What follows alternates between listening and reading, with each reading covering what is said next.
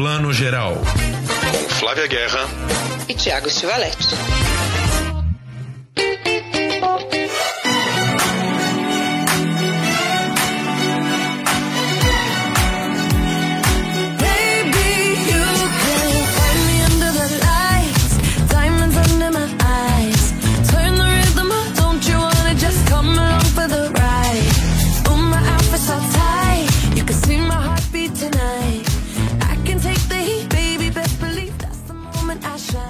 Dia, boa tarde, boa noite para você que está escutando e vendo o Plano Geral, seu videocast, podcast de cinema, streaming, série de TV, edição 151 começando, e vocês já devem imaginar um pouco qual vai ser o assunto de hoje, né? O assunto que está dominando a semana inteira passada, só se falou disso, né? Finalmente os cinemas voltaram a encher com duas estreias simultâneas aí que bombaram inclusive na internet, Barbie e Oppenheimer, né? Os dois filmes abriram super bem tanto nos cinemas brasileiros quanto nos Estados Unidos.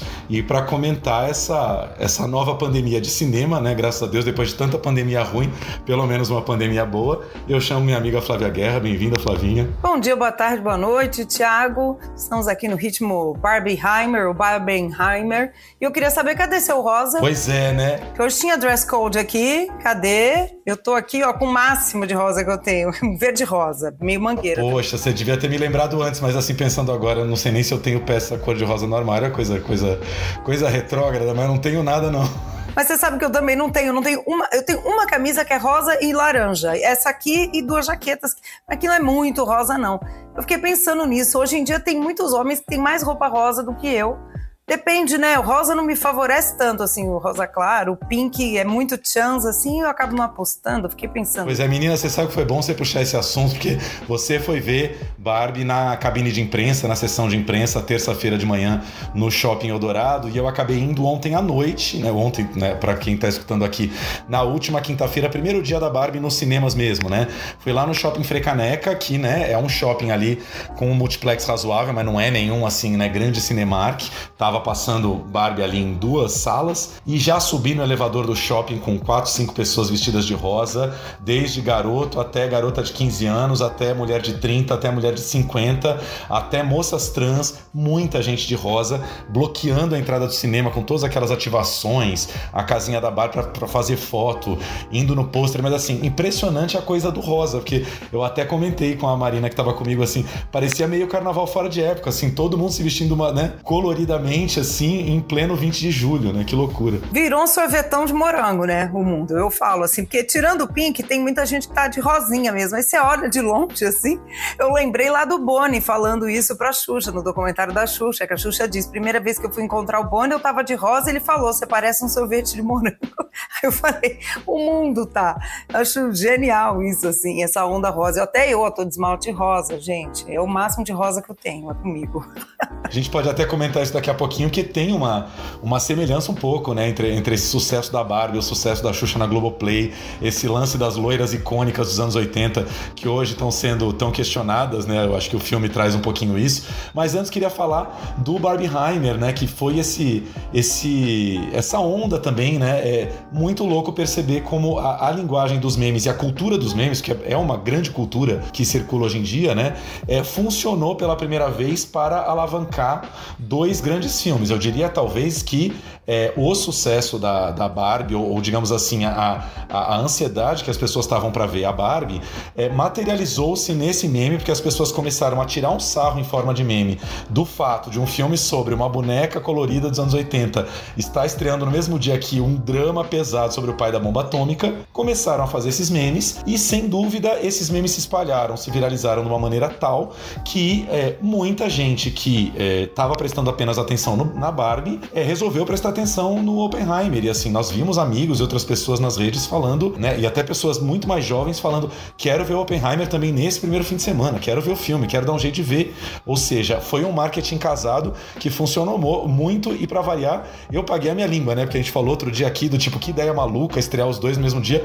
No fim, foi a melhor ideia do mundo para Universal, porque nada garantiu tanto buchiche para Oppenheimer quanto esse meme, né? É, mas eu acho muito louco assim, porque eu, eu, eu entendo que eles quisessem lançar juntos, acho que iam alavancar né, a, a grande né, estreia aí, com dois grandes elencos. Não sei se eles estavam com alguma informação de que a greve ia começar né, na, na semana passada, talvez tivessem, e aí, mas eu acho que essas coisas a gente decide, a gente sabe que é decidido muito antes, né, sei lá, pelo menos três meses antes, porque tem que ter toda a campanha, então eu acho que não foi por isso, mas alavancou, né? Uma coisa puxou a outra.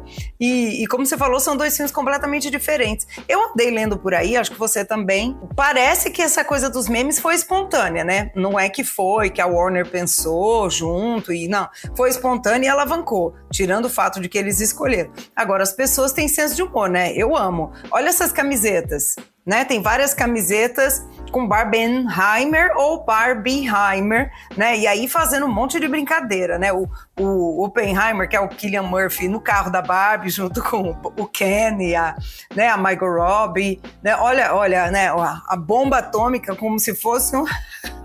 se fosse um algodão doce, uma nuvem rosa. Gente, eu não sei se eu dou risada, se eu me sinto mal por isso. Porque, gente, é uma bomba atômica, né? A gente fica achando engraçado, mas assim, é uma bomba atômica, né? Que virou um algodão que virou doce. um algodão doce, né? É. Eu acho, Flavinha, que foi uma sucessão de coisas. Eu acho que começou, eu lembro muito claramente que assim que anunciou-se o filme da Barbie e que lançou-se ali a primeira imagem da Margot Robbie dentro do carro rosa, eu lembro que mais nos Estados Unidos do que aqui, é, eu lembro que Chico mandava muito para mim assim uns memes maravilhosos que eram é, Drive My Car, o filme japonês, era a Barbie dirigindo o carro, pegava assim, fazia uma zoeira com filmes sérios, colocando o, o mais ou menos essa imagem imagem aí do carro da Barbie e ela feliz da vida. Então já começou-se uma cultura de memes da Barbie lá atrás. Aí, na paralela, tem o Killian Murphy com essa cara de panela que Deus lhe deu, né? Que ele tem uma cara assim muito, muito séria, muito estranha. De panela é maravilhoso. É uma cara meio de panela. Killian Murphy também é um sucesso dos memes, né? A gente vê meme o é, tempo inteiro do Killian é. Murphy, que há muito a galera do streaming conhece o Killian Murphy mais pelo, pela série Peaky Blinders da Netflix do que outra coisa, mas tem memes do tipo Killian Murphy numa reunião reagindo aos lucros e aos lucros e faturamentos da empresa, é, aos fracassos e sucesso da firma. E ele com aquela cara meio. Ai, nem ligo. Ai, nem ligo, né? Tipo, ai, que tédio vocês. Total. Então, assim, a galera que constrói meme, que é uma galera muito, muito desarticulada, assim, é uma galera que tá espalhada né, em qualquer lugar do mundo, tá ali fazendo seu meme. Eu acho que juntou também essa zoeira de Killian Murphy, de falar, meu, pega essa cara sisuda do Killian Murphy, ainda mais fazendo Oppenheimer, e joga pra esse, pra esse universo da Barbie que vai dar samba e deu, né? E deu, né? Porque os contrastes dão, né? É isso que eu acho engraçado. É, aqui eu adorei esse aqui, que o cara fala. O nome completo da Barbie é Barbara Millicent Roberts. Não sei se vocês sabem, mas ela tem nome e sobrenome, tá? A Barbara, né? A nossa Barbie. O nome completo do Oppenheimer é Julius Robert Oppenheimer. Tem alguma coisa aí que eles não estão falando para a gente. que é o Roberts, né? Os dois têm Roberts no nome. Então, assim, tem, tem meme de tudo, tem zoeira de tudo, né? A melhor é ele de rosa, naquela icônica foto em que ele tá andando e um monte de fotógrafo do lado. não tem. Como é que a gente não. E essas camisetas? Barbenheimer, eu não vou comprar. Confesso, não vou comprar, mas eu, se eu ganhasse, eu, eu ia achar divertido. Uma, uma camiseta meia rosa, meia cinza. Ela não quer gastar, gente, ela não quer gastar, mas se ela ganhar, ela usa, entendeu, né? Ah, se eu ganhar, eu uso, claro. Olha, olha.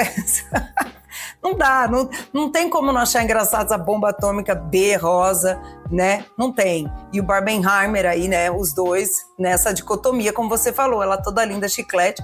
E o Killian Murphy com a cara de panela. Agora eu não vou conseguir chamar ele de mais nada, gente. Fazer o quê? É isso, né? Eu acho que assim, é, tem gente que é sempre pessimista em relação a tudo em Hollywood, que né, hoje em dia a gente vive, como bem diz Inácio Araújo, né? 99% dos filmes em Hollywood são feitos para pessoas com idade mental até 12 anos, e é uma certa verdade. Mas pela primeira vez, a cultura dos memes, a internet, que, que tanto jogou contra o cinema num certo sentido, porque a internet proporcionou streaming e todo mundo agora só vê streaming e tal.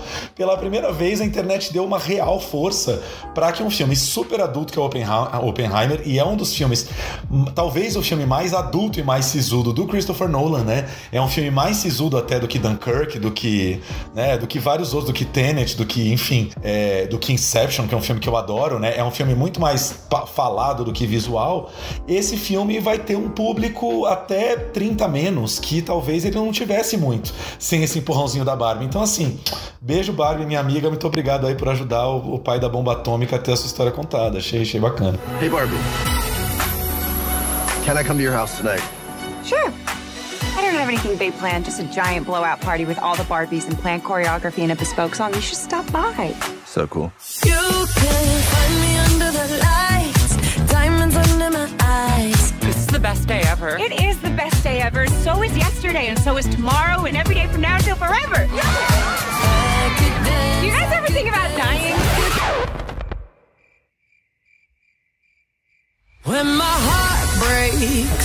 Some things have been happening that might be related. when my world shakes. Cold shower, falling off my roof, and my heels are on the ground.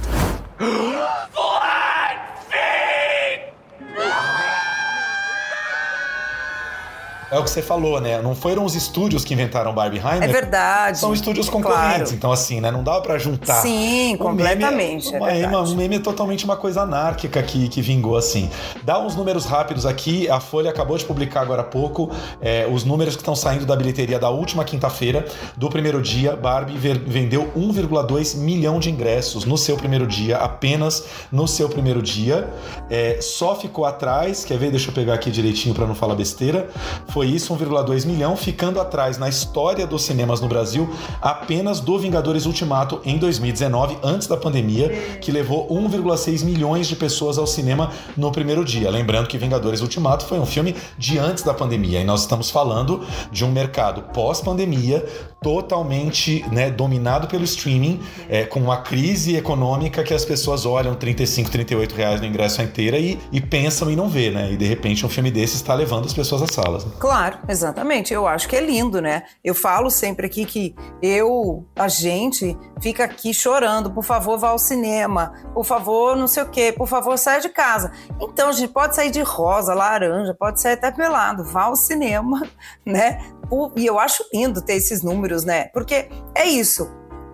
Uma coisa puxa a outra. O algoritmo reproduz essa lógica também da vida. Você tá lá no cinema, você vai ver Barbie, de repente nesse dia não tem ingresso, você compra pro filme do lado, você vê um cartaz de um outro filme que já já estreia, vê o trailer de um outro, fica interessado. Então assim, cinema lotado, uma coisa traz a outra, é hábito, é cultura. Então eu não tenho o que reclamar. Não tenho, não, não consigo. Não consigo aplicar com a onda. E a força dos filmes de, de férias, que é sempre muito legal, né? Eu acabei consegui uma brechinha na quarta-feira para levar o meu sobrinho Gabriel para ver a Pequena Sereia, que eu não tinha visto, visto ainda. Adorei, aliás, desculpem os detratores, mas achei uma gracinha de filme, um musical da Disney, mas, né, para quem tem a Pequena Sereia de 89 no coração, assim, foi, foi um quentinho. E aí era 4 horas da tarde, era uma das salas pequenas ali do Frei Caneca, mais cheia, porque, assim, muitas mães com filhos ou pais com filhos, filhos de férias, vamos levar as crianças para né, dar uma volta, para não ficar também só afundar na Netflix. Então, é, é bom ver essa movimentação de férias rolando com, com filmes variados, né? Claro, exatamente. Eu acho uma delícia ter esse mercado todo movimentando, né, Ti? A única tristeza, nossa, é o nosso cinema brasileiro com poucas salas. Uma semana como essa, acontece essa avalanche louca, né? Que também tira público de um Tom Cruise, por exemplo. Né? Missão Impossível essa semana, eu tenho certeza que super baixou. Agora, a nossa questão é que a gente quer que ao longo das semanas, normalmente, a gente tenha público também para o cinema brasileiro, para o cinema francês, para o cinema italiano, né? Nós estamos sem cota de tela, como o Thiago trouxe, né, no outro programa, o cinema brasileiro não alcançou 1%. Né, do market share, né, do mercado, da ocupação. Isso é que não dá, né? Ter uma semana especial aí de Barbie, duas, é uma coisa. Mas a- ser isso constante, o cinema brasileiro nunca atingir, aí é, é disso que a gente reclama, na verdade. Mas é muito complicado, né? Porque também é aquela Muito. questão como levar as pessoas espontaneamente aos cinemas para ver tanto filme brasileiro como qualquer filme de autor. É muito complicado porque também é um mercado que, que tem muita oferta, né? Tem muita oferta de títulos. Então, assim, você já é um adulto querendo ver cinema adulto, que já é uma coisa um pouquinho rara hoje em dia, né? Quero ver um filme mais, mais adultão ali que não seja exatamente uma Barbie.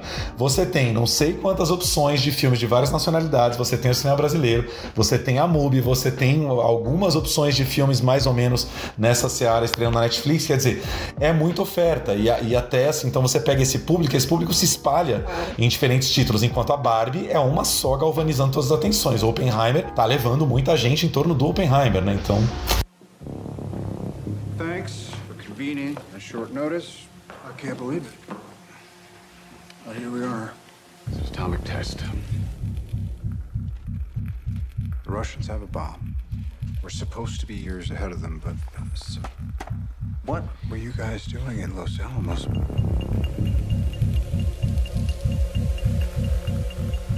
And how many people were in these uh, open discussions? Too many compartmentalization was supposed to be the protocol. We were in a race against the Nazis. So now the race is against the Soviets. Not unless we start it. Robert, they just fired the starting gun.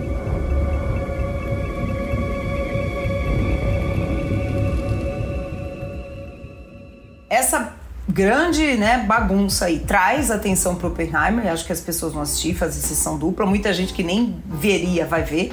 Eu só acho uma pena que a gente está discutindo muito menos na mídia, tenho visto muito menos. Uma grande discussão que o Oppenheimer, se tivesse estreado sozinho, traria mais, porque as pessoas estão ocupadas falando e escrevendo de Barbie, problematizando muito mais o Barbie do que o Oppenheimer, né? Vamos ver como é que isso fica na próxima semana, se as pessoas vão discutir mais, né? O Oppenheimer, ele pode ganhar essa bilheteria, mas a discussão ele não é o protagonista, né? O protagonista da semana é a Barbie, não tem o que falar. Com certeza. É, vamos então falar um pouquinho agora dos dois filmes em separado, né? Nós conseguimos ver os dois aqui antes de gravar. É, obviamente, vamos falar de Barbie, mulheres primeiro. Então, dê a sua opinião, o que, que você achou de Barbie? Te encantou, te surpreendeu, te decepcionou em algum aspecto? Como é que foi? Eu gostei, eu gostei. Sempre sempre, sempre tem, né, um aspecto que a gente fala, ah, mas isso, mas aquilo, né? Eu acho que ele fica num, num eu gosto mais da primeira metade, né? Do que da segunda, no sentido que é aquele universo todo que se apresenta, que é uma delícia, né, gente? Não tem como esse cor-de-rosa todo. E para quem, como eu, cresceu, né? Brincando de Barbie. Eu, né, e eu, como eu já falei, eu sou total a geração Barbie no Brasil. A Barbie chegou no Brasil no começo dos anos 80. Eu ganhei a minha, acho que, segunda metade da, dos anos 80 e fim dessa, dessa década. Então, assim, eu sofri total essa lavagem cerebral da Barbie. Então, é gostoso, né? Tem, tem uma nostalgia aí pra gente da minha geração e as meninas de 30 e pouco também de, de ver todo esse universo ganhar vida, né? Live action, carne e osso, é super divertido. Eu gosto também da resolução, né? Mas eu acho que, por mim, ele era um pouquinho mais ainda adulto, vamos dizer assim. Só que é isso, né? Greta Gerwig tá fazendo um, um filme para toda a família. Apesar de não ser para criança, esse filme pode ser visto por toda a família. Então não dava para pesar mais em algumas coisas ali. Eu acho que se ela quisesse, ela podia. Deve ter várias versões desse roteiro aí. Mas ainda assim, deve ter uma versão roteiro maiores de 18. Mas ainda assim, eu achei delicioso. Eu gosto das piadas. Tem gente que acha que muita piadinha atrapalha o fluir do roteiro. Eu nem liguei, porque eu gostei das piadinhas, ri mesmo. E acho que o Ryan Gosling, se não levar uma indicação pelo menos ao Oscar, vai ser muito injusto, viu? Eu ia falar isso, começando um pouco pelo Ryan Gosling. Cara, talvez seja o filme dele, de todos, que eu acho que ele tá melhor, assim, porque exige mais dele esse papel do Ken, né? Porque ele tem que puxar um cômico ali que ele não tem na, em La La Land ou em outros filmes. Ao contrário da Margot Robbie, que eu acho que já tem feito papéis bem incríveis, né? Pô, o papel dela em Babilônia é um negócio, assim, né? Fiquei muito triste dela não ter ganhado uma indicação por Babilônia né? Muito mais até do que era uma vez em Hollywood, tem aquela coisa muito machista do Tarantino que eu acho aquela Sharon Tate dela ali quase um bibelô, né? Tipo, é muito. Acho um pouco o Tarantino meio adolescente, adolescentezinho filmando uma gata ali. Ela, ela tá ali no filme quase que para ser apenas bela. O que não é o caso da Barbie, né? A Barbie não é apenas bela nesse filme. Ela, ela se problematiza o tempo inteiro, ela de cara vive uma crise existencial, né? Que já tá no trailer, não é spoiler nenhum, né? Quando ela fala, vocês já pensaram em morrer? Já pensaram em morte? Aquilo causa um mal-estar absoluto. Então eu meio concordo com você, assim. É, não gostei de alguns pedaços, mas o todo eu curti demais, assim. Coisas que eu não gostei. O lance de que no final o Ken, o Ryan Gosling, tem um grande musical para ele, e com todos os Kens em volta, e a Barbie não tem um musical dela. Achei isso estranhíssimo. Pô, se é para fazer um musical, cara, o Ken é o coadjuvante. A Barbie tem que ter um mega musical também, e não teve. Mas aí você, também você percebe que o filme, ele bota um pezinho meio torto ali no musical, porque ele não é tão musical assim, ele é só uns pedaços e tal. É, agora, amei é, o lance de que, para mim, ficou que assim, a coisa mais. Assim, o, o, tema do filme é um pouco a morte, porque tem essa piadinha da morte logo no começo, e logo pro final, não vou contar o que acontece, mas enfim, a gente vai entendendo que é uma criatura que não tem mais lugar nesse mundo. E a gente entra nesse ponto de vista da Barbie de uma boneca que não tem mais lugar nesse mundo e não tem mesmo. Porque ela é a loira que vende o corpo perfeito, que, né, é, vendeu um ideal de, de, de beleza beleza e de padrão de vida feminino esmagando as mulheres do mundo inteiro durante tantos anos, em 2023 esse mundo não comporta mais a Barbie como ela é, né? E aí, como você bem lembrou, tem a, a Ruth Handler, né, que é a, é a criadora dela, tem um papel de destaque no filme quanto a isso. Agora, justamente por isso, eu esperava que as outras Barbies coadjuvantes, principalmente a Issa Rae, que a gente adora, né, que é a da série Insecure da HBO Max, que é a Barbie negra, que se eu não engano, se não me engano, é a Barbie da Suprema Corte, né? A Issa Rae a Barbie da Suprema Corte, a, a Issa Rae e várias outras ali, né? A Barbie acima do peso, a Barbie negra, não sei o que, não tem tanto destaque. Acaba que os Kens, como você bem lembrou, na segunda metade os Kens acabam tendo mais destaque que as outras Barbies. Então isso para mim é uma coisa que deveria ser corrigida mesmo no Barbie 2, que obviamente vai ter Barbie 2 com esse sucesso todo. Né? É, eu acho que fica meio isso assim. A impressão que dá é que eles escreveram, super rolou bem com a Mattel, né, e tudo mais, com a Warner, etc. E já houve um pensamento do segundo. Então algumas coisas se deixou para um, o arco do segundo, como por exemplo a Barbie tem um musical, né? Isso que você falou, o número musical, porque dá a impressão assim, ah, é, o musical dela é a dança do começo, é a festa do começo que a gente viu no trailer já. Isso não é um spoiler, tá, gente? A festa do começo é a dança dela né? É o musical dela. Só que muito curtinho e não é só dela, não é um grande solo dela, né? E ao mesmo tempo dá uma impressão de que a Greta Gerwig, sabendo do histórico do Ryan Gosling, tá rolando um monte de vídeo aí na internet, gente. O Ryan Gosling dança desde criança e dança mesmo. Quando ele era criança, ele disputava, viajou os Estados Unidos disputando concurso de é, musical infantil. Então, assim, ele foi do Disney Channel, foi assim que ele começou, entrou na mídia, né? Então, assim, é, parece que fala assim, ai, Ryan, parece que eles falaram assim, a gente gosta tanto de te ver dançar, a gente vai te dar um número, porque você é tão legal, bota um número aí, parece até um improviso, sabe? E não é. Né? Então eu acho que tem isso também. Vamos ver como é que fica pro segundo. As outras Barbies não terem, que é a presidente, né, a Issa Rae, é, terem tanta importância assim, é que eu acho que não dava para abarcar tudo mesmo, né? A trama, tinha que ter a trama com o mundo real, tinha que ter a trama com o Bob, que, né, que eu chamo de Bob, né, que é o Ken, que aqui no Brasil ele foi Bob antes de ser Ken. Tem, a, tem que ter muita trama com os humanos, as humanas, não vamos falar muito aí, não dá muito spoiler. Aí o arco da Barbie, aí, entendeu? Então eles não conseguiram. Vamos ver no próximo aí, né? É isso, minha, minha opinião, né? Se fosse eu o roteirista ali, eu, eu enxugaria um pouco o, o arco do Ken para dar espaço um pouco para as outras Barbies, porque do jeito que ficou, a gente tem ali, né? Os protagonistas são o casal da Barbie do Ken loiro, com o Ken loiro também tendo um super destaque. Mas enfim, é isso, né? Eu coloquei aqui, né? A história da jogada de marketing. Esses estúdios não são bobos, né? Eles fazem muitas pesquisas. Provavelmente o que rolou em termos de estúdio foi que eles pensaram: o público feminino já está ganho, né? Todo, todas as meninas que tiveram Barbie na vida já têm um interesse em fazer esse filme da Barbie. Então eles também quiseram dar um peso pro Ken para que o público masculino, o namorado, o filho, o menino, tal que fossem, também, né, tivessem um certo envolvimento com o, o filme. Mas enfim, é isso. Quero, quero mais, quero mais Barbie, quero menos Ken da próxima vez. É, eu, eu gosto, eu, eu também acho, assim, parece até injusto, né? Fala, poxa vida, no filme da Barbie o Ken rouba a cena, né? É, eu, eu não sei, eu acho que o Ryan Gosling roubou essa cena, né? Porque também deram essa cena para ele. E ele tá maravilhoso, porque ele é também um alívio cômico, né? O papel da Margot Robbie até tem umas coisas engraçadas, tipo a gente vendo aí ela com o pé chato, né? Que ela descobre que o pé ficou chato, meu Deus, é engraçado. A Barbie estranha para mim, né? A Weird Barbie, que é a Barbie que as crianças brincaram demais estragaram ela. Quem nunca? Eu nunca estraguei minhas Barbies.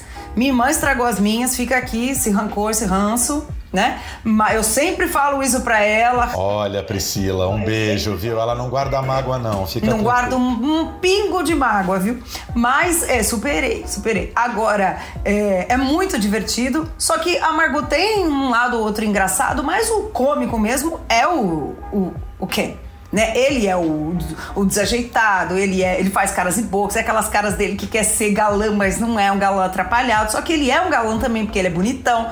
Então, assim, eu acho que ele arrasou, arrasou, tirou o melhor do que deram para ele. Então, assim, fica até injusto, né? Ele tem mais espaço para ser engraçado e aí ele marcou mais por isso. Mas o filme é uma bela comédia e né, tem até Will Ferrell Farrell fazendo, né, o executivo, né, que é, a gente teve uma mulher na corporação da Mattel em 1987, eu acho, assim, isso é genial, né? Eu sou filho de uma mãe. Eu, eu sou filho de uma mãe também, né? Os homens tentando achar algum link com as mulheres e assim que a Barbie chega, a primeira coisa que ela vê é que na Mattel ali só tem homens no conselho, né? E é isso, claro, é a mesma coisa, voltando um pouco, né? É a mesma lógica que funcio funciona pra Xuxa, né? É um ícone feminino fabricado por homens, a Xuxa, a mesma coisa, né?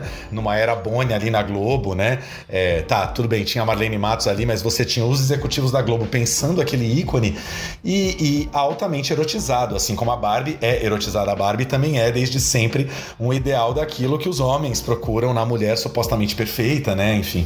É, e o filme tira sarro de tudo isso. E, e, claro, né? Sempre vai ter quem reclama e fala assim: ah, mas a crítica deveria ser mais profunda. Sim, mas é isso que você lembrou, né? É, é um filme que tenta falar com muitos públicos, então também dá medo de falar mais profundamente e perder um outro público do outro lado, né? Enfim. Ah, com certeza, dá medo mesmo. E eu acho que só tem um ponto que eu gosto muito, assim, da, pra gente pontuar aqui, porque muita gente fica perguntando pra gente qual é a da Barbie, por que que tá acontecendo isso? Não aguento mais ver Barbie, tá tudo cor-de-rosa, né? Até o logo do plano geral tem pink, Thiago, a gente já se adiantou, né, a essa onda né? E aí, assim, o que, que foi que aconteceu? Só um filme de brinquedo. Então, rapidamente, eu acho que a gente tem que entender isso. Não é só um filme de brinquedo, porque, como eu até escrevi lá para minha coluna do, do UOL, é um transmídia, né? É um brinquedo que virou filme, que virou animação, que virou roupa, que tem a ver com a indústria fashion. A Barbie sempre teve a ver com comportamento, com o que as mulheres querem.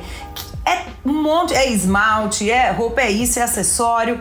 E também agora é um filme live action. Eu acho que isso é muito interessante, né? Assim como lá nos anos 59, quando a Ruth, né, Handler, criou a Barbie, e ela viu que a filha dela fazia bonequinha de papel, né? Como se fossem seres humanos, né? E aí a bonequinha de papel, ela falou: "Hum, minha filha quer brincar como se fosse uma adulta". E aí ela viu a boneca, era Lily, né, a, a alemã, que era uma boneca para adultos. Ela viu que essa boneca alemã fez um sucesso louco e aí ela falou assim: vou criar uma boneca adulta para meninas brincarem. Meninas, adolescente. Era, era muito jovem a Barbie no começo, mas ela era tudo menos mãe. Porque na época, tudo que as meninas podiam ser quando brincavam com bonecas bebês era mãe. Ou cuidava de casinha. É legal, né? E tanto que o prólogo, que a gente tá vendo aí as imagens, isso abre o filme também, é um teaser que tá rodando, né? Brincando com o monolito do 2001, né? O Odisseia no Espaço. A Barbie é esse monolito que chega para quebrar tudo, para mudar, que é as meninas descobriram que elas podiam brincar de ser outra coisa, brincar de ser jornalista, médica, surfista, etc. Isso é um monolito mesmo nessa indústria de brinquedo. E agora eu acho que esse filme chega como um monolito também na indústria cinematográfica. Por quê? Porque e na indústria da Barbie, a Barbie tem que se renovar. É o tal do mudar para que tudo continue sendo como é, que é a Mattel sendo uma grande empresa de brinquedos. Se ela não se atualizar, não trouxer a Barbie mais feminista, mais antenada com as meninas são hoje, a Barbie com diversidade negra, cadeirante, com síndrome de Down, com vitiligo, né? A Barbie indígena, a Barbie asiática, vai perder espaço como estava perdendo. Então, ó, bota a Barbie também humana, discutindo tudo isso. Eu acho um golpe de gênio. Eu acho. Não tem. E a gente tá vendo. Olha tudo que rendeu. E nós aqui, a meia hora, falando de Barbie. A meia hora já. é, não, eu ia te perguntar, essa coisa do monolito tá no comecinho do filme, que eu entrei uns minutinhos atrasado no, no cinema, já tava nos créditos no mundo da Barbie. Então tem isso no começo. Isso, é o prólogo. Exatamente esse teaser que tá rolando, né? Lá nos primórdios sempre existiram bonecas. E as meninas sempre foram mães. É legal ser mãe, mas não o tempo todo. Aí a Helen Mirren, que é a narradora, fala: pergunta pra sua mãe se é legal ser mãe o tempo inteiro. Entende? É isso. Você acha que não? Você acha que eu tô exagerando? Pergunta pra tua mãe o que, que ela acha disso.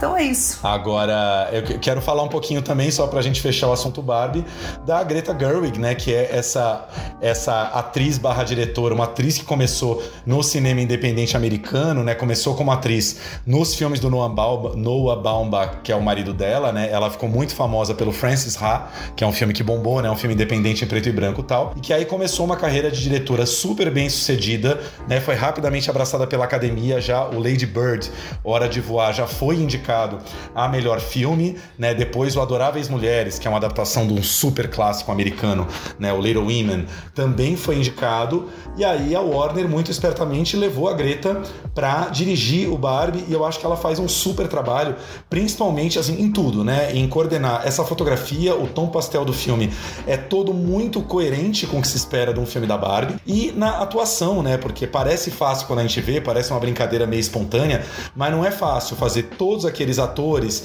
é, entrarem naquele registro quase que ultra caricato ali dos bonecos e das bonecas, né? É mais visível na Margot, na Margot Robbie e no Ryan Gosling, mas também em todas as outras Barbies e Kens, e você ter aquela, aquela unidade. O filme, o filme tem uma unidade muito interessante, né? Goste ou não dele, eu acho que não é um filme nem um pouco mal ajambrado em termos de direção, assim, ele, ele é super bem amarrado, então assim, é aí que você vê quando uma diretora sabe o que queria e foi lá e fez, né? É isso aí, concordo plenamente com você. Muita gente, a gente está vendo aí a primeira Barbie e a Barbie né, mais atual, a versão mais atual da Barbie. E eu acho muito interessante como a Barbie foi evoluindo. E ao mesmo tempo, isso que você diz, a Greta Gerwig sabia o que queria. Quando muita gente falou assim: ah, você vai ver esse filme da Barbie, a Greta Gerwig dirigindo Barbie. Nossa, né? Quem não entende nada da, da, da, questão do cinema da Greta, que ninguém é obrigado, né? A gente é que acompanha mais fala: nossa, esse filme da Barbie, todo mundo achou que ia ser esse universo aí, Barbie, muito cor-de-rosa, açucarado. Quem conhece a Greta falou: hum, aí vem. Tanto ela quanto o Noah, desde o Francis Ha, né? Eles sempre têm um humor, um sarcasmo, um deboche, que eu acho que é o melhor desse filme, né? Ele tem um deboche. Então eu falei: hum, aí vem coisa boa. A Greta não vai dirigir um Barbie só para ganhar um dinheiro ali para pagar a hipoteca da casa em Los Angeles, entendeu? Então foi isso que ela trouxe, você tem toda a razão, a assinatura dela. E eu acho que foi um acerto maravilhoso unir essa criatividade da Greta, né, e do Noah, porque ele também, o Noah escreveu o roteiro com ela, com ação de marketing, né, que é também tudo ligado, né? A gente está vendo aqui na tela a Margot Robbie nessa cena aí do monolito que abre o filme com o maiô da primeiríssima Barbie quando ela foi lançada. Então, para colecionadores nostálgicos e tudo mais, e fãs, é o fanservice do filme. O filme tem muito fanservice, como não tem. Também é muito acertado. Sabia que a primeira Barbie também tinha versão morena?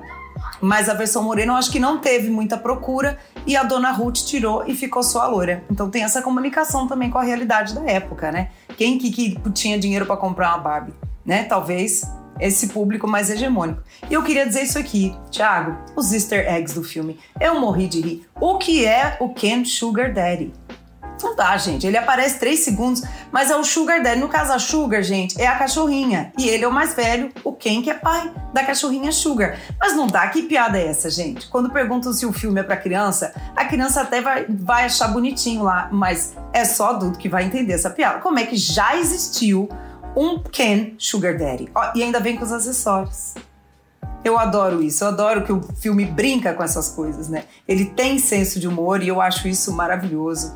E que bom, acho que é um bom uso aí dos easter eggs que só fã entende e gosta, mas que todo mundo dá risada junto. Não precisa nem dar serviço, né? Barbie em cartaz em todos os cinemas, em cópias dubladas e legendadas.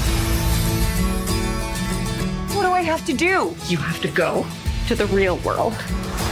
You can go back to your regular life, or you can know the truth about the universe. The choice is now yours. The first one, the high heel. You have to want to know, okay? Do it again. Closer, I am fine. Closer, I am fine. I'm coming with you. Okay.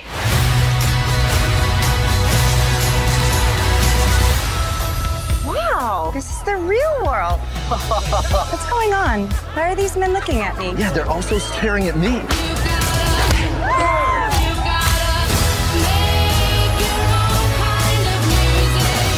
Barbie in the real world. That's impossible. If this got out, this could mean extremely weird things for our world. This would be catastrophic! We haven't played with Barbie since we were like five years old. Oh.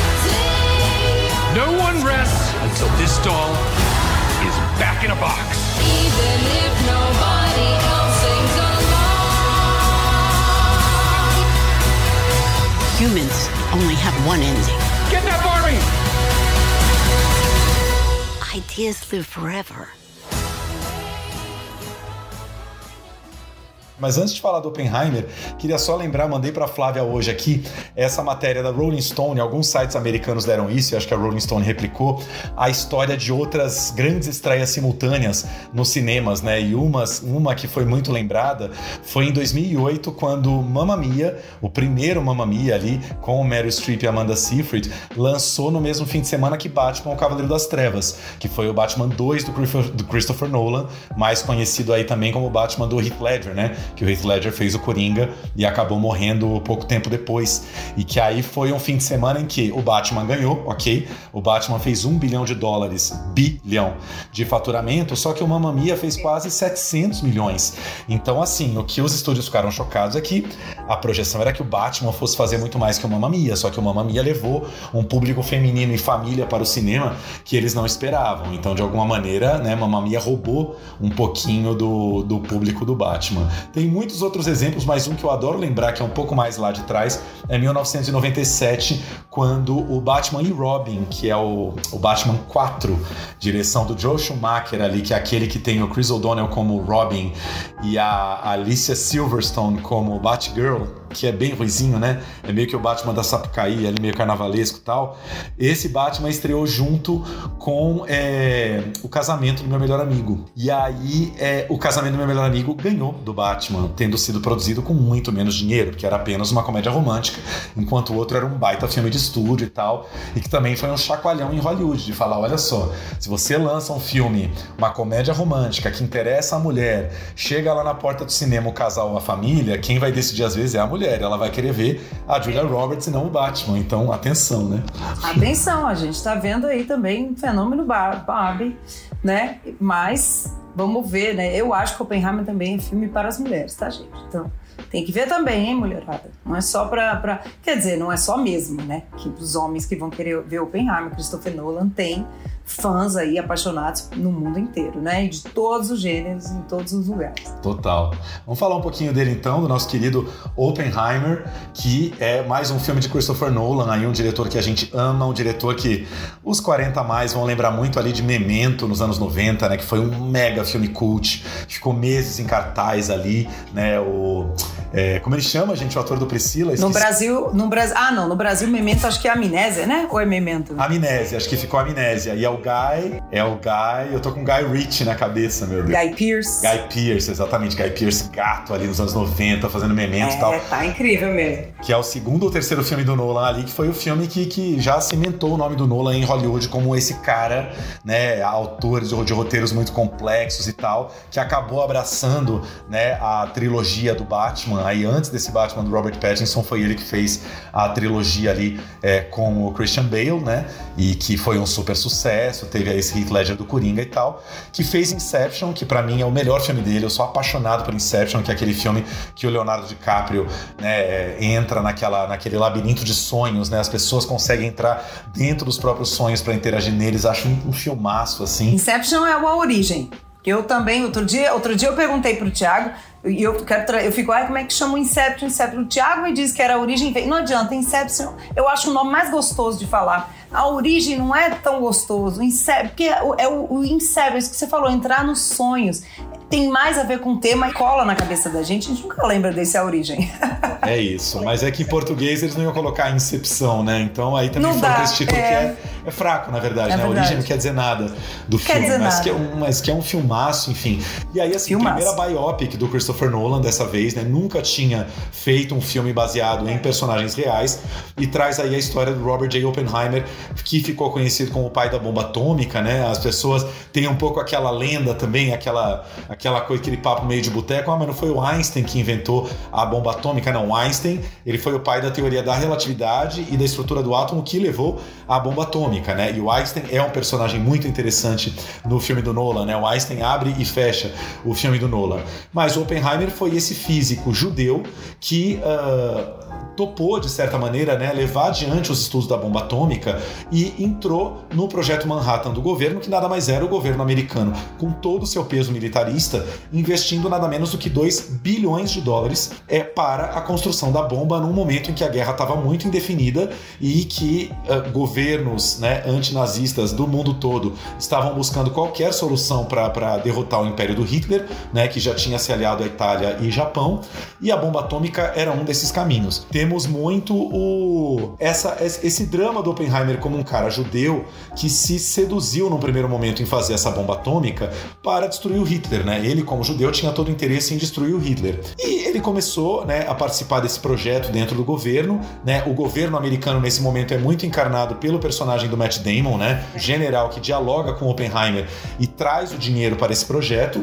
E o Oppenheimer, obviamente, começa a sofrer uma certa desilusão quando percebe que a bomba atômica vai ser usada para outros fins que não exatamente destruir o Hitler ou os nazistas, né? E quando ele entende que essa bomba vai ser usada para matar milhares e milhares de inocentes no Japão. E eu acho bem emblemático que assim a última hora do filme inteira é o julgamento que ele vai sofrer pelo governo, pelo governo e pela comissão macartista, né? McCarthy, aquele famoso senador que empreendeu uma caça aos comunistas e começou aquele jogo sujo de qualquer pessoa que não interessava ao governo americano, você já taxava de comunista, né? E, e fica muito claro que o Oppenheimer era um cara que era muito simpatizante da política do Roosevelt, que era uma política mais bem-estar social, que seria meio que uma social-democracia. Então, pela simpatia dele ao McCarthy, ele começa a ser taxado de comunista e começam a levantar suspeitas infundadas que ele está colaborando com o outro lado, que ele está né, dando informações sobre o projeto secreto para o outro lado. E aí começa um pouco um massacre em torno da imagem dele dele e, uh, enfim, aí o que cresce demais esse personagem aos olhos do público, né? What's the nature of the device they detonated? Data indicates it may have been a plutonium implosion device. Like the one you built at Los Alamos. A secret laboratory. In the middle of nowhere. Keep everyone there until it's done. Why? If we don't let scientists bring their families, we'll never get the best. Build them a town, why would I leave my family? I told you, you can bring your family. I'm not a soldier, Abby. A soldier? He's a general. I've got all the soldier I need. What can I tell them? As much as you like, until you feel my boot on your balls. You know isotopes, and you know explosives. But you can't tell us what you're doing. Why would we go to the middle of nowhere for who knows how long? For a year or two or three. It's about unleashing a strong force.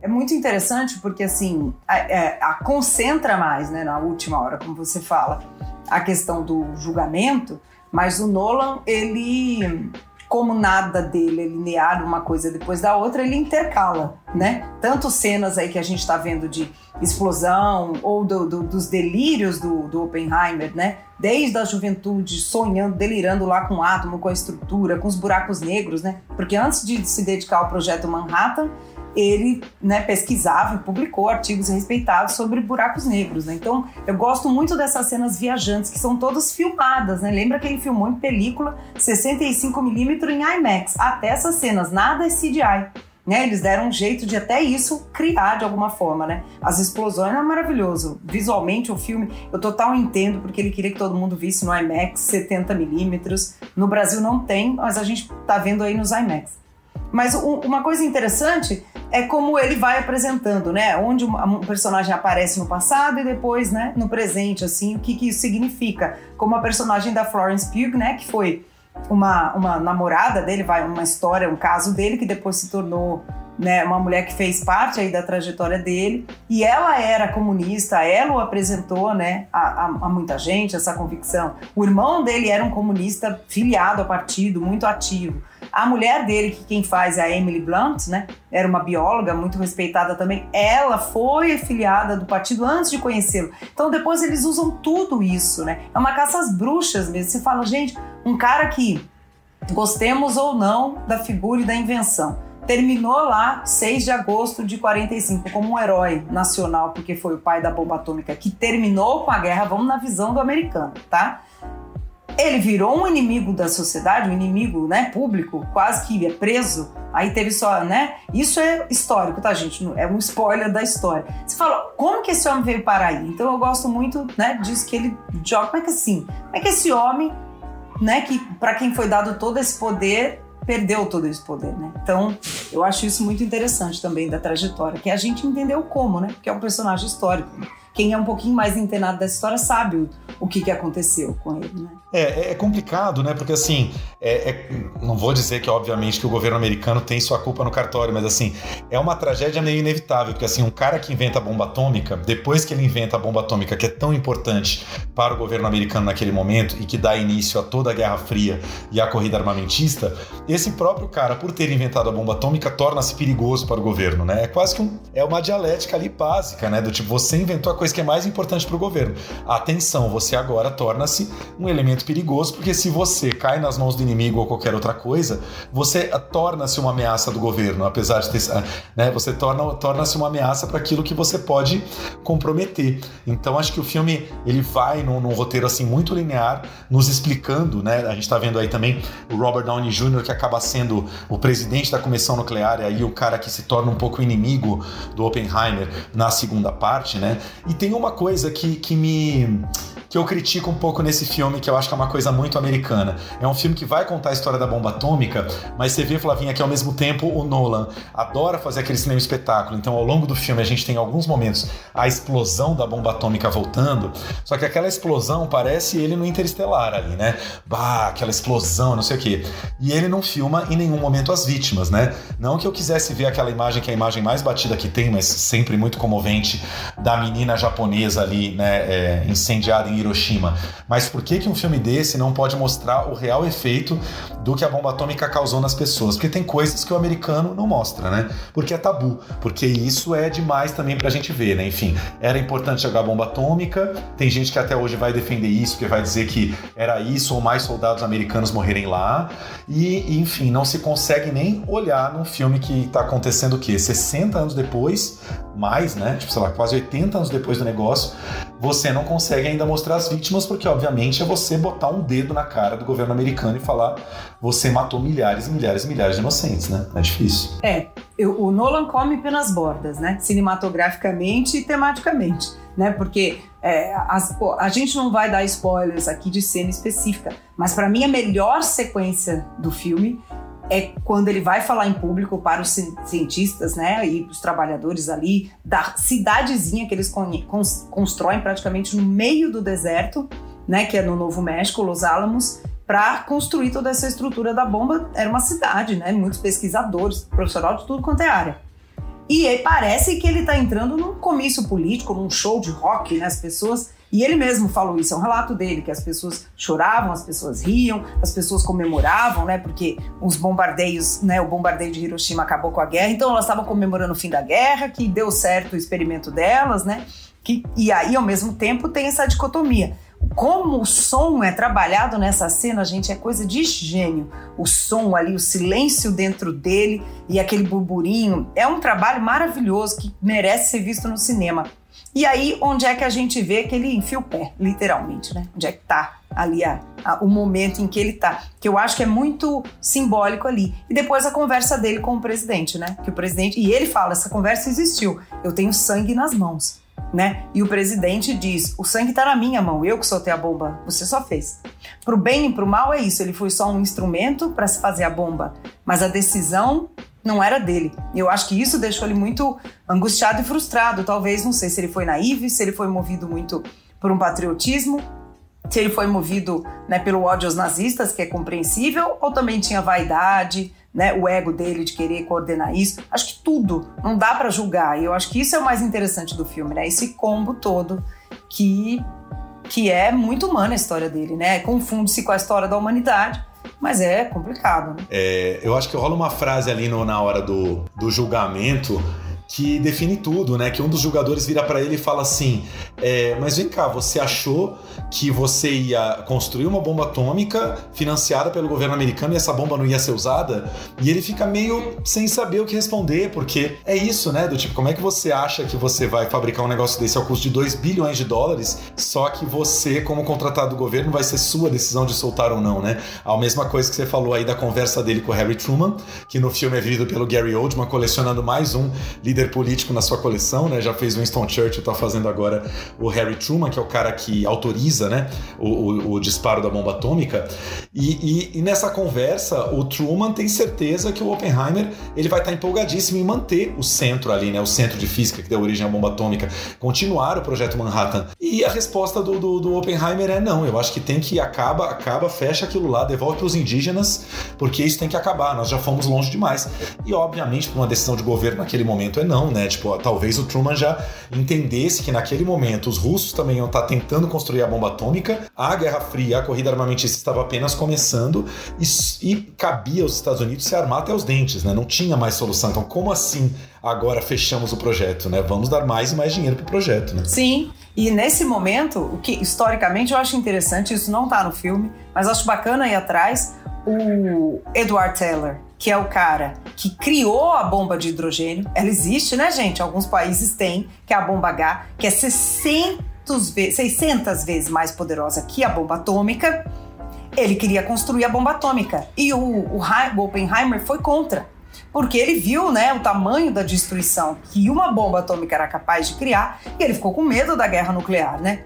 Hoje a gente olha em perspectiva, mas pensa lá atrás. Então ele era contra. Por ele ser contra, ele também virou uma pessoa meio, né, persona não grata. Ele era contra essa corrida armamentista. Ele não era mais útil, como o Thiago está falando aí né? E aí, vamos, aí esse é o Edward Teller, né, que é o Safdie, né, que também é diretor de cinema. Então, assim, como é que a gente é, trata disso de um jeito que é isento? Não tem isenção, né? E aí ele não assinou a carta porque os cientistas fizeram, gente, uma carta pedindo para que a bomba atômica não fosse jogada em Hiroshima.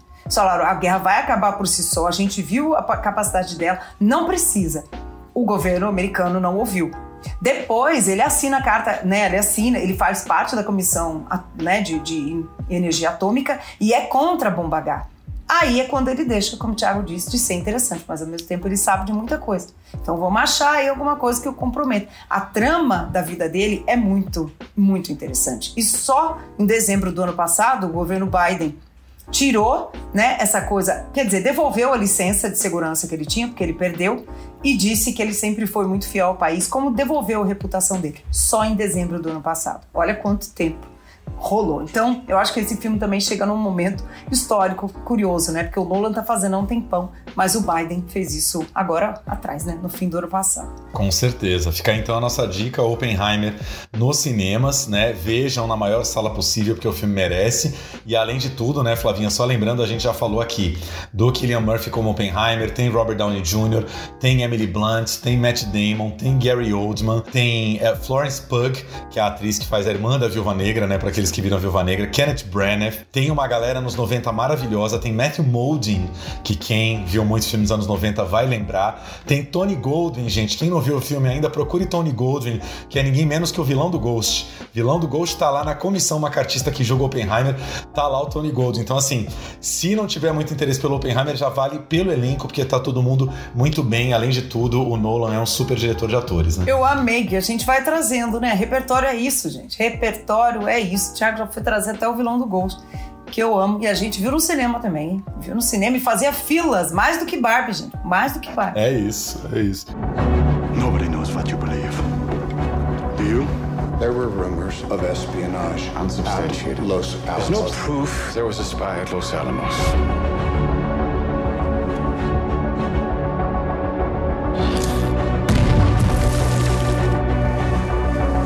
You felt your judgment was sound on who on the team could be trusted. No one is leaving Los Alamos. What are you doing?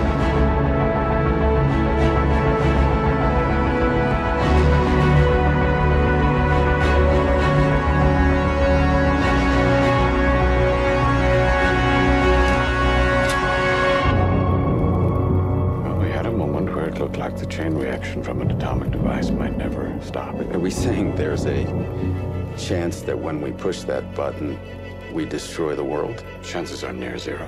Near zero. What do you want for theory alone? Zero would be nice.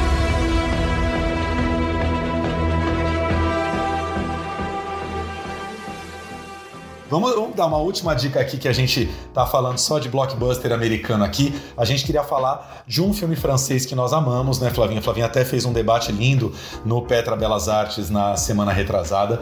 A Noite do Dia 12, que é um filme francês dirigido por Dominique Moll, que é um alemão radicado na França, que filma lá há muito tempo. O filme foi o grande vencedor dos prêmios César, que é o Oscar francês, e uma história real e doloridíssima, né? Um crime que aconteceu em 2016 na França. Uma moça que, ao sair da casa da amiga dela de noite, numa cidade pequena, é, foi. É, alguém é, tacou fogo nela, né? Tipo, incendiou a moça e ela morreu carbonizada. E aí nós vamos acompanhar aí a história do protagonista, que é o investigador, tentando descobrir quem foi o assassino dessa moça, sem praticamente pista nenhuma, né? A gente vai descobrindo um pouco do passado uh, dessa moça, suas relações, sua família e tal, num crime assim muito desesperador que vai dominando a cabeça desse investigador, que ele não consegue pensar em outra coisa a não ser solucionar, né? É, é um filme duro, gente muito interessante no sentido de como que ele aborda esse tema, né? Porque é um feminicídio. E o Dominique Moll, que é o diretor, ele, ele contou que ele estava lendo um livro real. Esse filme é baseado num livro, né, um livro reportagem de uma jornalista francesa. E esse crime ficou lá no fim. Né? Ela estava contando os casos que essa equipe des, dessa cidade, né, de Grenoble, na França, onde o filme também se passa nessa região, estava contando os crimes. Esse crime veio lá no final e ele ficou sem solução. E ele achou estranho como é que esse crime ficou lá no final. A sociedade francesa mal lembrava. Como é que a gente esquece de um crime bárbaro assim? O que que numa sociedade legitima o esquecimento de um crime. Quem é que matou essa pessoa? Então ele foi atrás disso. Eu acho isso muito engenhoso, né? Como é que ele teve essa, essa sacação. E, e aí, ele mesmo comentou, né? Como a sociedade não lembrava muito, ele teve liberdade para criar a história dele. E eu gosto muito, porque a gente está falando tanto de Barbie aqui, feminino, mulher na sociedade.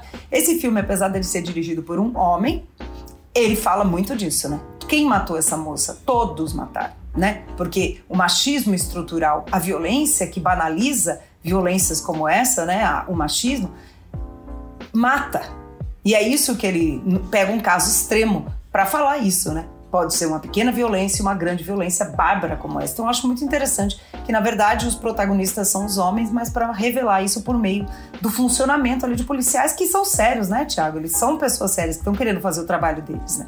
Não é que eles são um bando de picaretas, cafajestes, não. Eles são homens sérios e o personagem principal tem muito isso, né? Não, com certeza. E esse cara, né, é uma revelação. Inclusive, estava olhando aqui, o filme ganhou seis César na França, incluindo o melhor filme, diretor para o Dominique Moll. E o Bastien Bouillon, que é esse que vocês estão vendo no trailer aí, que faz o investigador, uh, ele, ele ganhou de melhor ator revelação, que eu amo, assim, eu acho um nome tão fofinho no César, que se chama Meilleur Espoir Masculin, Melhor Esperança Masculina e Melhor Esperança Feminina. Esse é o nome do, do troféu, assim. E ele tá realmente fantástico como esse cara que vai sendo dominado por esse crime. E muito legal, né, Flavinha, ver que é um filme que é, o Dominic Moll, apesar de ser um diretor homem, né, ele, ele, ele tenta ali é, dar um, um, ângulo bastante feminista para essa história, que a gente vai acompanhando, por exemplo, como numa delegacia de polícia, né, logo se descobre, por exemplo, que a vítima ela teve diversos namorados ao longo dos últimos dois, três anos. E aí é, é o tom que se usa, né? É o tom que ele usa na hora de, de, de, de interrogar uma amiga dela, que você percebe nesse tom assim, mas ela tinha muitos namorados, será que ela não percebeu que isso podia acontecer? Essa cena aí mesmo que a gente tá vendo.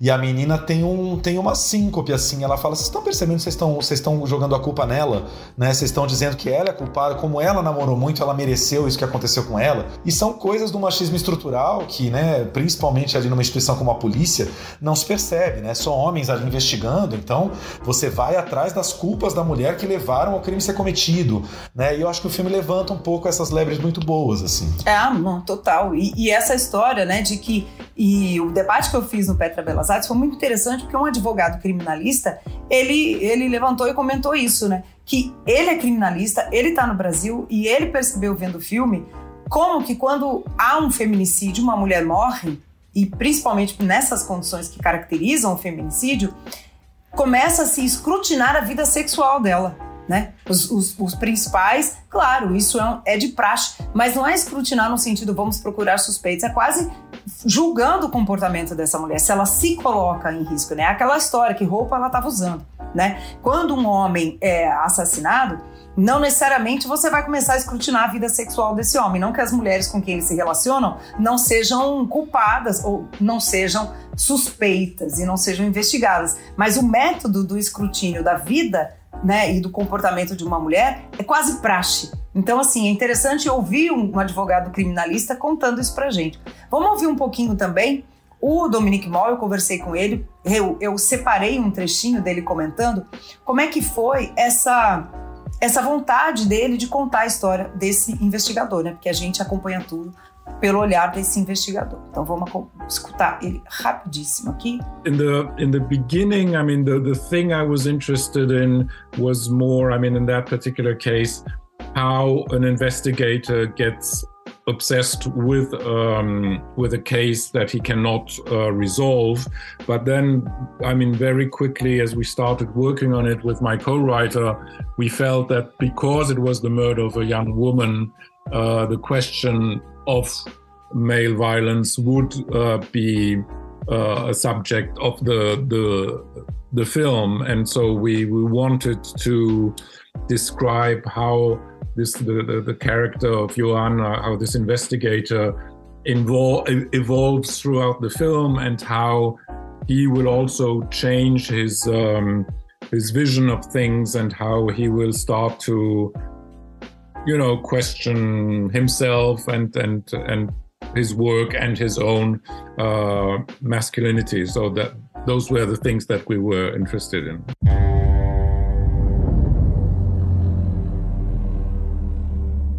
Vous faisiez quoi dans la nuit du 12 octobre Est-ce que Clara avait des ennuis Elle tombait facilement amoureuse. Vous voulez toujours que je sorte le grand jeu, elle faisait la princesse. Elle aimait bien mon côté euh, animal. On baisait fort. Tu sais de quoi elle est morte, Clara? Elle a été brûlée vive. Moi, je trouve quand même que ça sent la punition. La jalousie, c'est un levier énorme. On fait un boulot bizarre quand même. On combat le mal en rédigeant des rapports. É isso, né? A gente está vendo aí isso que ele diz, né? Esse personagem começa como, entre aspas, todos nós, numa posição de não questionar essa, essa dinâmica. E aí, ao longo do filme, ele começa a se questionar e começa né, a ver todas essas estruturas, essas entranhas da sociedade mesmo, né? Não é só do sistema policial, judiciário, mas as nossas entranhas. Então é um filme que é um policial, é interessante, é interessante de acompanhar, né? Aquela coisa do crime, e ao mesmo tempo tem essa entrelinha muito bem costurada. Não é isso, um dos filmes mais interessantes do ano, merece ser visto, né? Quem chegar nos cinemas para ver Oppenheimer ou a Barbie não tiver, vai ver a noite do dia 12, né? Se não depois no streaming, mas é um filme que merece é, muito ser descoberto. A França tem uma, uma ótima tradição de filmes policiais, né? É o que eles fazem muito na TV também. Eles adoram série policial, é um gênero que eles, a que eles se dedicam muito, feitos de uma forma muito francesa, né? Muito mais intelectualizada do que o policial americano, assim, mas o Mol acho que ele consegue balancear tudo, né? O filme não é simplesmente verborrágico, assim, acho que ele sabe ter um tratamento de imagem ali que dá um equilíbrio muito bacana, assim, o filme ele não é exatamente gostoso de ver, porque o, o né, o, o fato é muito dolorido, mas é isso que você falou, é muito interessante ver como de uma notícia que passou batido na imprensa, ele falou, cara, isso aqui dá um filme, realmente deu um filme maravilhoso. É, não por acaso levou aí, né, seis César, né, que a gente comentou, né, além ator, como é que é o ator Espoir, né? Espoir, melhor esperança masculina, esperança de que o cinema ganhe. Melhor esperança, esperança pra gente. Ele ganhou direção, roteiro, né, filme, e, e não é assim aquele filme disruptivo, meu Deus, como inova na linguagem, mas é um filme que com esse seu, seu sua perspicácia, essa inteligência atinge um grande público e ao mesmo tempo está falando de algo muito importante. Terminamos e começamos com muito feminismo, muita mulher nesse plano geral dessa semana, não é? É isso. Fiquem então aí com as nossas dicas. Semana que vem a gente volta com a edição 152 e a gente volta semana que vem com um pouquinho mais de streaming, porque essa a gente ficou bem na tela grande, né? Mas tudo bem que é a semana da tela grande. É, tudo bem que o cinema merece também. Beijo, gente. Até a próxima. Até a próxima, gente. Clara avait 21 ans. C'est pas parce que les médias s'y sont pas intéressés qu'il faut pas s'en occuper. Cette obsession à vouloir cramer les filles Pourquoi vous êtes tous à fantasmer là-dessus Vous les savoir pourquoi les avez tuées Moi je sais, hein, je vais vous dire. À la PJ, on raconte que chaque enquêteur tombe un jour ou l'autre sur un crime qui le hante. J'en peux plus de tous ces connards. Ça me rend haineux. Elle se met à vous tourner dans la tête jusqu'à l'obsession. Arrête, ça vous bouffe de l'intérieur. Maintenant Arrête-toi ça vous dévore.